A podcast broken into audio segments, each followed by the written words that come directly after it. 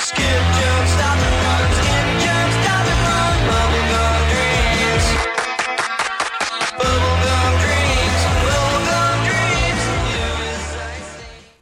Tous les mardis à 20h au Théâtre Sainte-Catherine, c'est la soirée Art Machine. Venez découvrir le show le plus éclectique en ville. Humoristes, musiciens, clowns, artistes burlesques et autres what the fuck se partagent la scène du Théâtre Sainte-Catherine.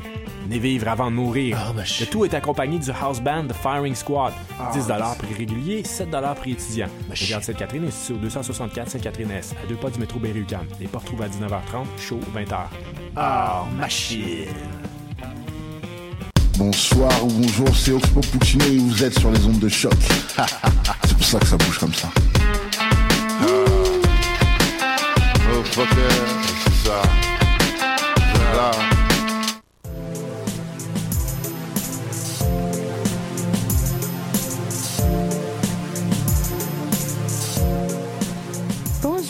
Sandrine Gagnac-Coulon. Vous écoutez Le Monde en marche sur les ondes de choc.ca, une émission d'actualité internationale où on aborde chaque semaine des sujets dont on a peu entendu parler dans les médias québécois. Cette semaine, Yohan Kokyo nous décrypte l'extrémisme bouddhiste. Adeline Divou nous explique pourquoi ce n'est pas si simple pour la télé française de parler des attentats du Bataclan. Ali Choukroun nous fait part des nouvelles inventions de Tesla. Anna Villandré nous donne son point de vue sur la fiscalité.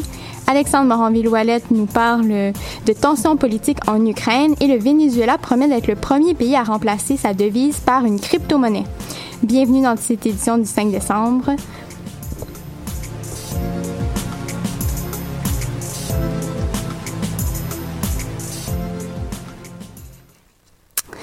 Bienvenue, euh, re-bienvenue pour cette avant-dernière de la saison. On commence tout de suite avec Johan.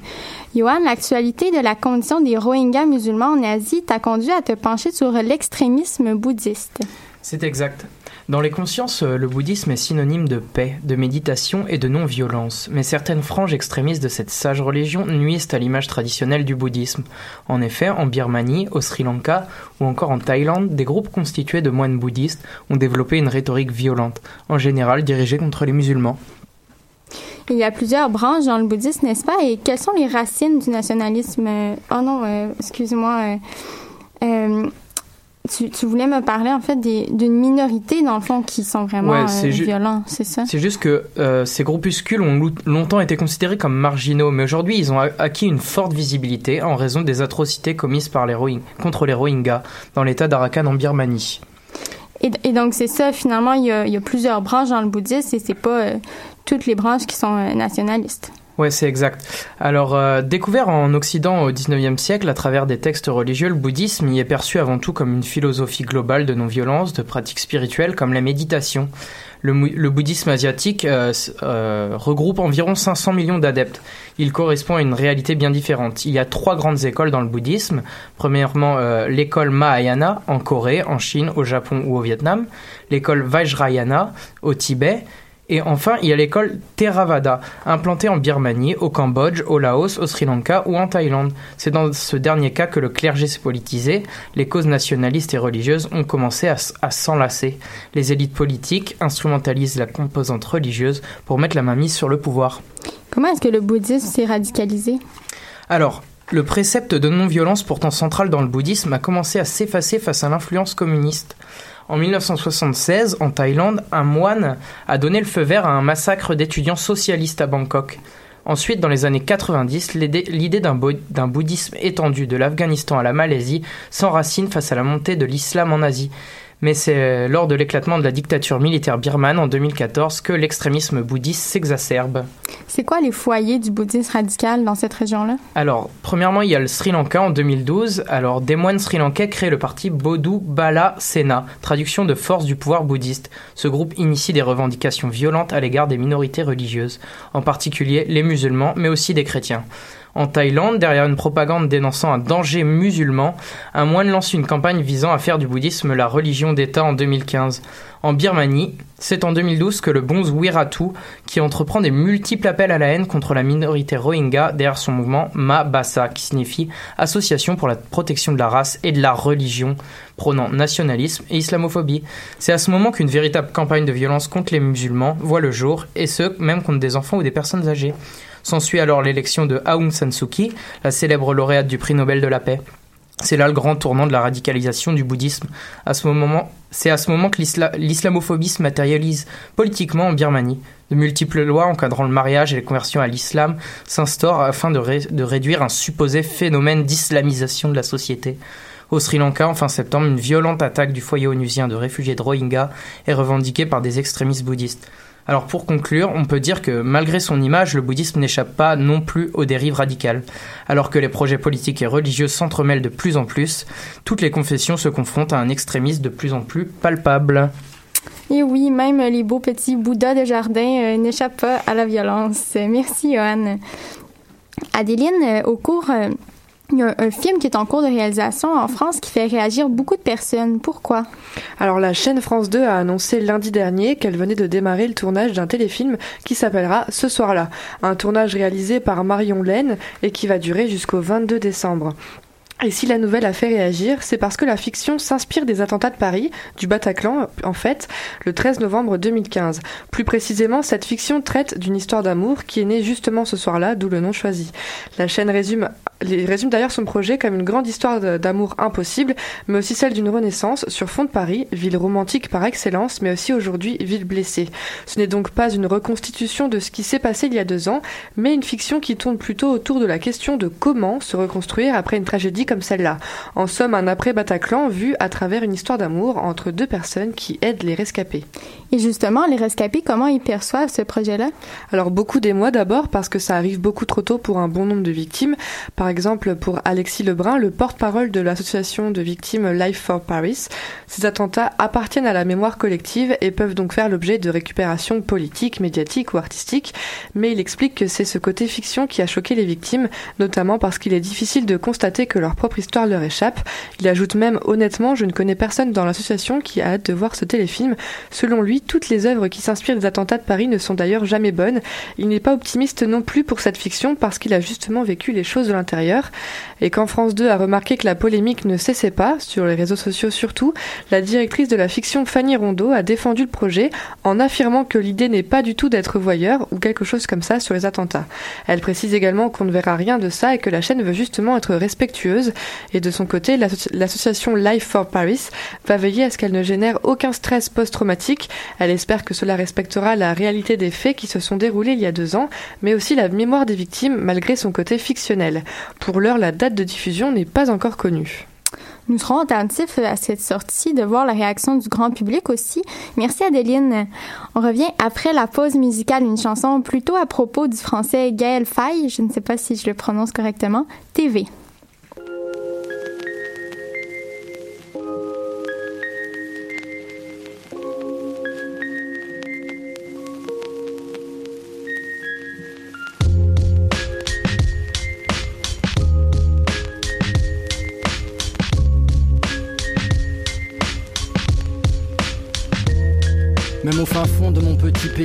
Regardais ma lucarne. Les convulsions du monde nous parvenaient comme un lointain vacarme. Souvent la télé se partageait avec l'ensemble du voisinage. La mondovision canapé transforme le globe en un village. Effraction de l'imaginaire, partageons tous la même doxa. Roger Mila en Coupe du Monde et le monde danse le Makossa. La guerre du golf de Mr. Bush avant Fiston, y avait papa et je matais le pillage des pipelines en bouffant mes papas. Et nous étions tous ces mêmes gamins rêvant d'entrer dans la Dream Team. Malgré l'arceau dans mon jardin, j'ai jamais vu Patrick et Wing. Je me suis accroché à des rêves, souvent très loin de mon quotidien. Je connaissais bien moi ma culture que le western hollywoodien. On pensait tenir aucun rôle dans le programme de leur feuilleton, mais un jour en Gaule à la boule, il y a eu le discours de tonton. Démocratie multipartisme, fallait ranger les pistolets comme rien n'est simple, la guerre a éclaté. J'ai éteint ma télé, c'est cool, c'est cool.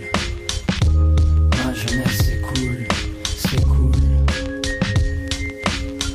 Entre un mur qui tombe et deux tours qui s'écroulent. Pendant qu'on se débattait dans une fournaise, les autres nous regardaient, assis en charentaise, à se demander y a quoi à la télé.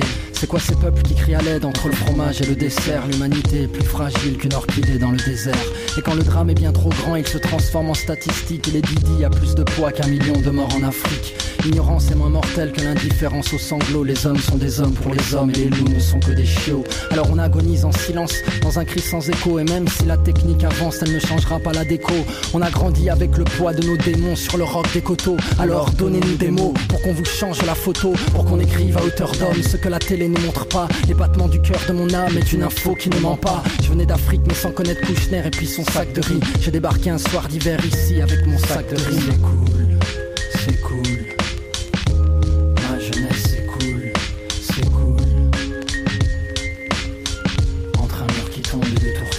J'ai perdu mon jardin d'Éden où je me nourrissais de mangue. Je suis prisonnier de mes chaînes vu qu'ici la télécommande. Je l'ai rallumé dans un trois pièces de cet immeuble surchauffé. Je l'ai entretenu comme le feu parce que dehors je me l'ai congelé.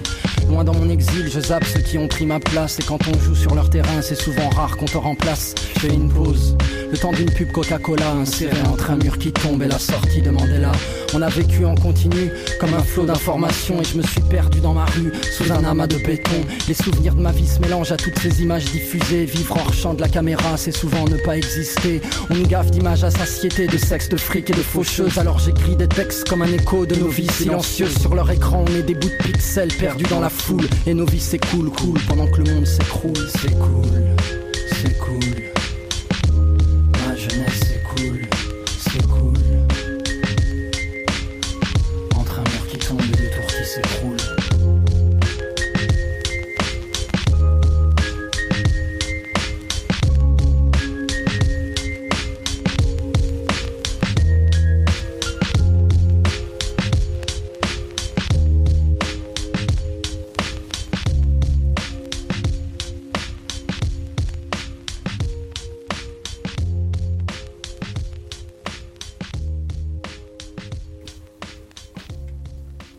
Cette semaine, Alexandre poursuit sur sa lancée alors qu'un autre personnage politique d'Europe de l'Est fait face aux forces de l'ordre.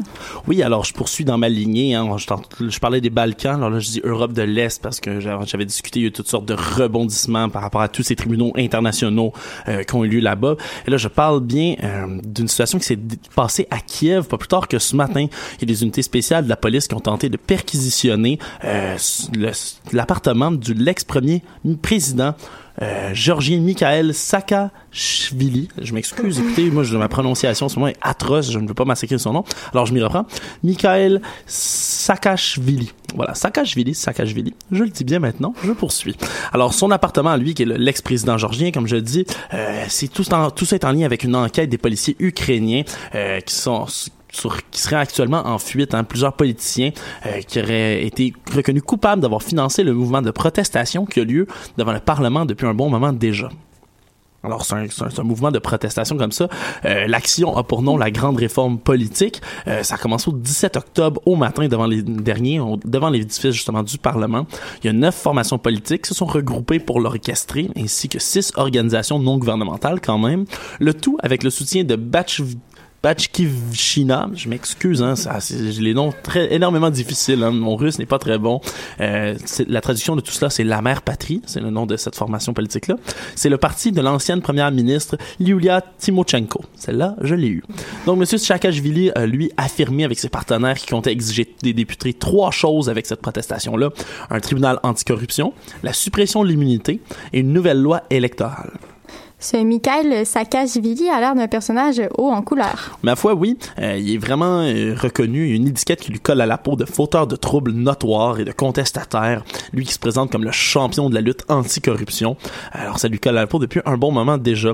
En tant qu'ancien président de Géorgie, euh, ce monsieur-là est, est un habitué des coups de force et des coups publicitaires, entre autres. Il a été nom- nommé gouverneur d'Odessa par le président Potro Porochenko, je l'ai eu également, yes sir, qui est devenu citoyen d'Ukraine à ce moment-là. Il est devenu lui-même un citoyen.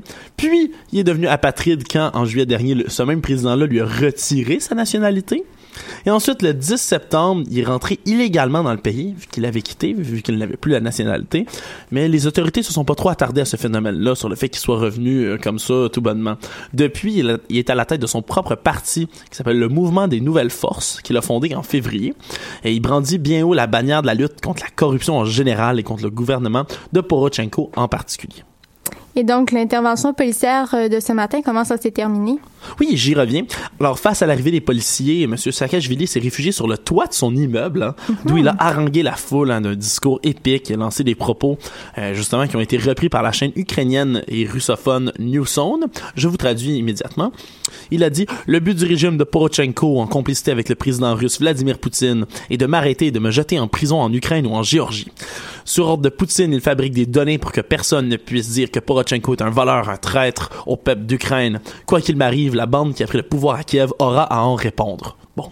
Alors, sous les acclamations de la foule, il a finalement été interpellé et embarqué par les forces de l'ordre, mais coup de théâtre, ses partisans se sont massés devant les véhicules policiers, ils ont bloqué la circulation, ils ont empêché tout déplacement, et cette stratégie a payé fruit puisque finalement, ils ont libéré, hein, monsieur Saakashvili du véhicule de police, et lui-même a immédiatement pris la tête de la foule pour se diriger et marcher contre le Parlement. Alors, euh, grosse action aujourd'hui à Kiev, une arrestation, euh, coup-ci, coup-ça, on peut le dire, et euh, j'ai hâte de voir euh, le développement des choses euh, dans les, au courant des prochaines semaines, prochains mois. C'est tout un, tout un film de suspense, cette histoire. écoutez, écoutez. à quand, euh, à quand le film? Je-. On ne sait pas, on ne sait pas. Merci Alexandre. Euh, Anna, euh, tu me sembles mouillée aujourd'hui. Oui, bonjour Sandrine. Oui, effectivement, c'est parce qu'il pleut dehors et j'ai oublié mon parapluie. Mais ce n'est pas le plus dramatique. Je me suis rendu compte que je risquais de me faire arroser encore bien longtemps. Oui, parce que hier, j'ai décidé de me faire violence et de m'intéresser pour une fois dans ma vie à cette chose étrange qu'on appelle la fiscalité. Barca, je sais, c'est horrible. Mais alors, quel rapport avec la pluie? J'y reviens. Laissez-moi d'abord vous parler de fiscalité. Alors, le commun des mortels n'aime pas trop s'y intéresser et s'inscrit plutôt dans un rapport à elle de l'ordre physiologique où deux réactions simples sont généralement observables. Alors, devant une annonce de baisse des impôts, on va souvent, souvent voir les gens crier avec un mouvement réflexe des bras vers le haut, poing fermé. Ouais, trop bien Et devant une annonce d'augmentation d'impôts, un mouvement des pouces vers le bas associé à une rougeur soudaine et suivi d'un grand cri fébrile. Oh non, ce n'est pas bien Vous allez me dire, voilà, c'est très bien, ce réflexe, ça permet de rester vigilant et ça me suffit, mais alors justement non, et je vous explique pourquoi. C'est une métaphore faite par le président de la République française qui m'a mis sur la piste et je me suis dit que finalement, il y avait des techniques assez efficaces mises en place euh, par les politiques pour nous embrouiller et qu'il fallait peut-être aller un peu plus loin que le simple réflexe animal. Alors, on va commencer par une petite mise en contexte avec cet extrait. C'est un extrait de Macron donc.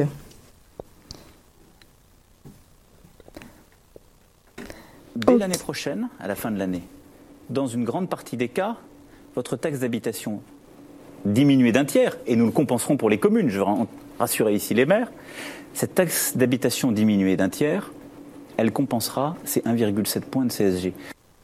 Alors, il s'agit d'Emmanuel Macron présentant sur euh, plateau télé sa réforme économique. Et quand on parle de réforme fiscale, ça fait souvent euh, ce drôle d'effet qu'on est en train d'écouter une langue étrangère. Hein, ici, moi, j'ai cru que Macron nous parlait en mandarin, mais non, ne vous laissez pas berner. Ça fait partie de la stratégie parce que c'est pas euh, plus c'est compliqué, plus on risque de se faire mouiller. Oui, non, je sais toujours euh, aucun rapport avec l'histoire de pluie, mais soyez de pluie, pardon, soyez patient, vous allez comprendre. Alors, je vous traduis rapido euh, presto ce que le président a dit. Il nous parle d'une hausse de taxes pour les plus démunis des pauvres retraités, bouh, mais qui serait réco- récompensée par une baisse d'une autre taxe ici d'habitation. Ouais, ça sent l'embrouille, non Quand il y a une baisse et une hausse en même temps qui se compensent, ça sert à quoi au fait? Alors effectivement, le tout petit problème avec cette déclaration, c'est qu'elle est contredite par un rapport parlementaire qui, selon les calculs, dit que moins d'un retraité sur dix verrait cette hausse compensée par cette baisse. Ouais. Excusez-moi, c'est plus fort que moi, je ne peux pas m'empêcher de réagir de la sorte, c'est des réflexes animaux, voilà. Alors, mais ce qui, est le, ce qui fait le plus parler en France, et c'est ce qui a valu à Macron le surnom de président des riches, c'est la suppression de l'ISF, remplacée par l'IFI. Pas besoin de développer ici sur les acronymes, ce qu'il faut comprendre et retenir, c'est que maintenant la taxe sera seulement sur le patrimoine immobilier, ce qui avantage quelques personnes bien fortunées, vous l'aurez compris. Hein, mais sur cette réforme, le président assume en fil la métaphore et je vous laisse l'écouter. Pour que notre société aille mieux, il faut des gens qui réussissent. Et il ne faut pas être jaloux d'eux. Il faut dire c'est formidable. C'est le fameux faut- ruissellement? Non, je ne crois pas au ruissellement pour ma part. Mais je crois à la cordée. Si on commence à jeter des cailloux sur les premiers de cordée, c'est toute la cordée qui dégringole. Alors voilà, si on jette des cailloux sur les premiers de cordée, c'est toute la cordée qui dégringole. Ce n'est pas beau ça, hein c'est même bouleversant cette leçon de jeu d'équipe et de sport. Ne nous acharnons pas sur les premiers, quelle sagesse. Je me suis fait berner au départ avec ces belles paroles, mais après ça m'a fait réfléchir. Alors en une métaphore, Macron venait en fait de résumer tout ce qui ne va pas dans les réformes économiques des dernières années, des dernières semaines et même des derniers jours, parce que là on parle de la réforme en France, mais si euh, on suit un peu l'actualité, on sait qu'aux États-Unis c'est dans la même optique, hein, parce qu'une société, euh, pour qu'elle soit en santé, il faut préserver les riches et les très riches. C'est ça que le concept qu'on essaie de nous faire avaler. Eh ben oui, ça arrive tous les jours qu'une entreprise ayant reçu des avantages fiscaux reverse directement à ses employés des augmentations de salaire de 5 000, 6 000 dollars sur le salaire annuel. Hein Faux Non, jamais, ça n'arrive jamais.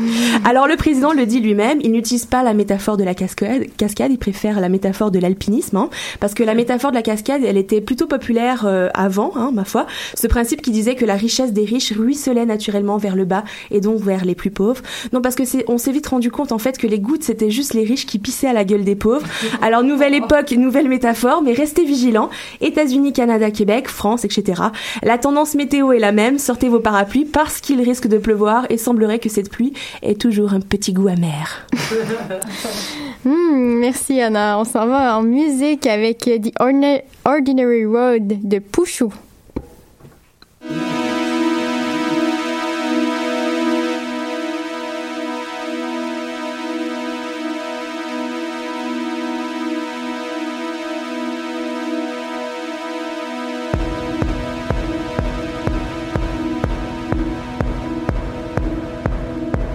Strike an empty pose. A pose is always empty. The girl she loves her roses. A camera lens closes on bullshit for the night. It's grief, it's suffering. A thorn in my side told me, hold please. A thorn in my side tells me we'll see. A light travel down the catwalk.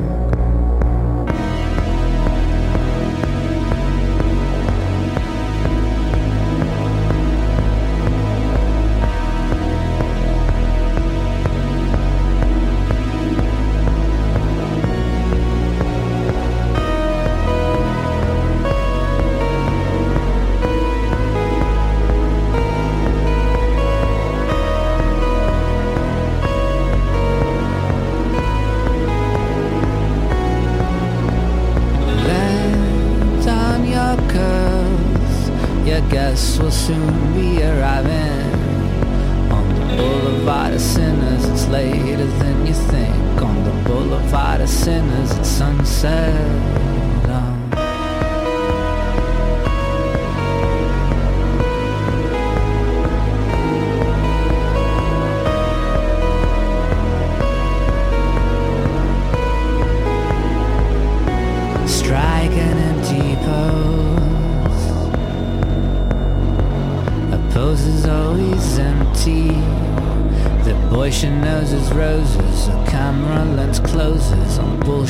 For the night. Money comes, money goes. A girl down on Easy Street gathers up her clothes.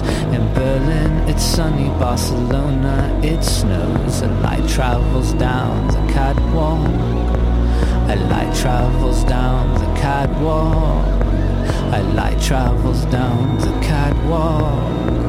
A light travels down the catwalk. A light travels down the catwalk. An empty pose.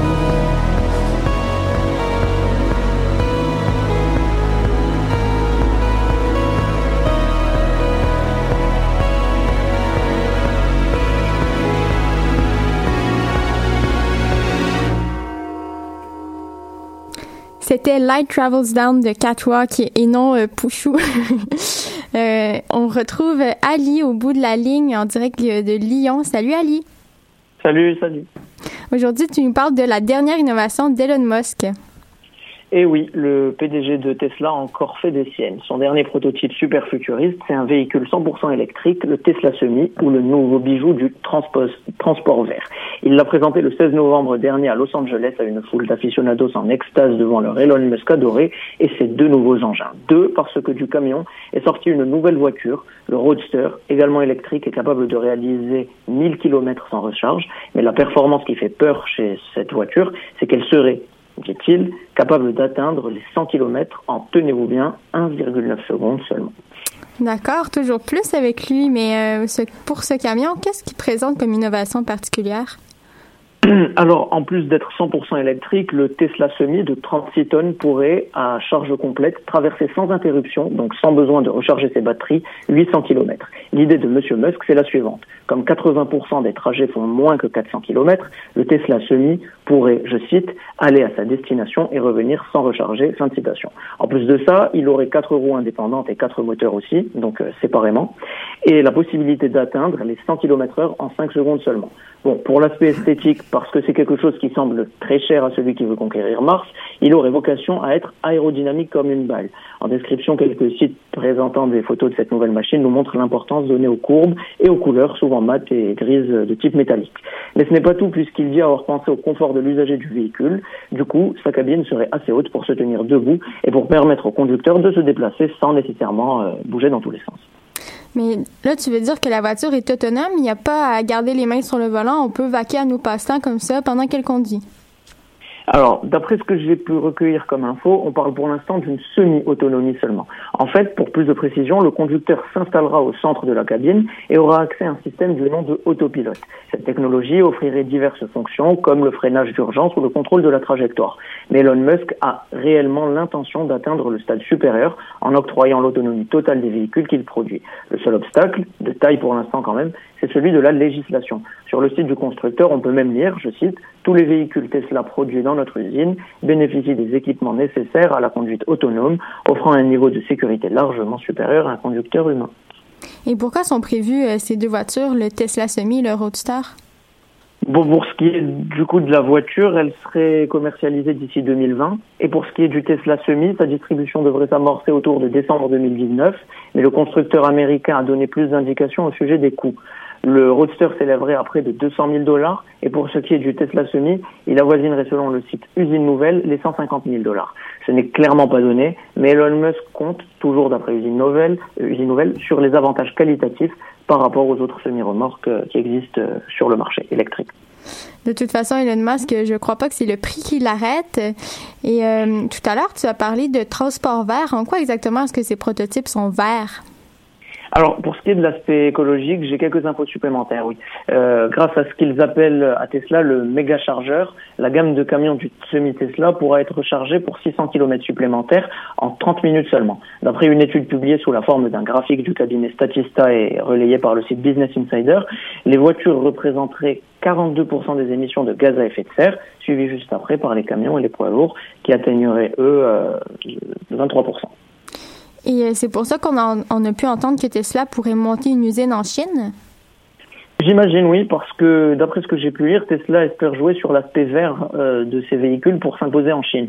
Le Figaro rapporte d'ailleurs que Tesla vient de recevoir le feu vert du gouvernement chinois pour l'installation d'une usine, c'était il y a pas longtemps, il y a quelques mois. Et comme on le sait, l'Empire du Milieu est un des pays les plus touchés par le smog et la pollution qui coûterait la vie à presque 4000 personnes par jour. À cause de ça, des réglementations super contraignantes ont été mises en place pour pouvoir rouler, réglementations auxquelles ne sont pas soumises les voitures électriques, encouragées à se développer. Le site Numérama indique que ça à favoriser le marché des véhicules électriques qui profite d'une croissance de 300% euh, selon, selon eux.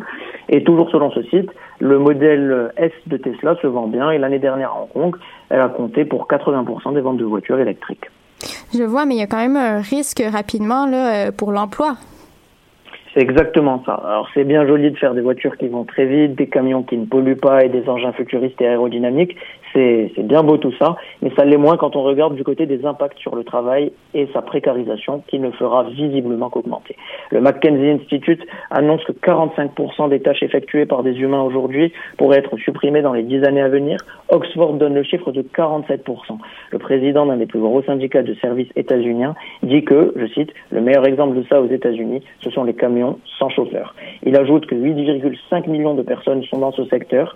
Si on met ce chiffre face à ceux publiés par le Mackenzie Institute ou par Oxford, je pense que les voitures du futur font un petit peu moins rêver. La robotisation du travail, ça pourrait être l'enjeu de notre siècle ou en tout cas euh, des prochaines décennies. Qui aurait cru que les voitures autonomes seraient possibles il y a 30 ans? Mais en même temps, euh, ça, pourrait avoir un impact positif pour la planète, non?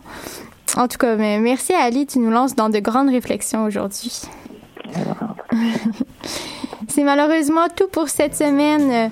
Merci à mon équipe toujours à fond composée de Johan Kokio, Adeline Divou, Ali Choukroun, Anna Villandré et Alexandre Moranville-Ouellette également la mise en onde. La semaine prochaine, rendez-vous pour notre dernière de la saison. On fera une émission spéciale d'une heure où nous parlerons des réfugiés avec des experts de la chaire Raoul Dandurand. Ne ratez pas ça. C'était Le Monde en marche sur les ondes de choc.ca.